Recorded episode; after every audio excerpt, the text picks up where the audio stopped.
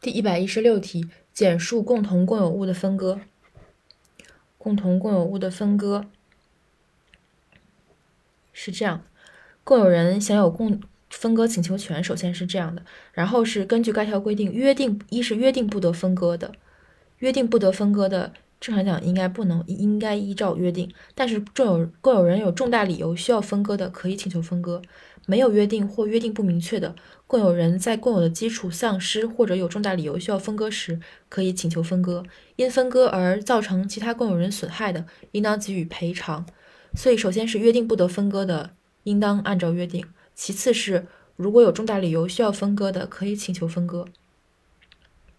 然后，另外呢，没有约定或者约定不明确的。共同共有人在共有的基础丧失或者有重大理由需要分割时，可以请求分割。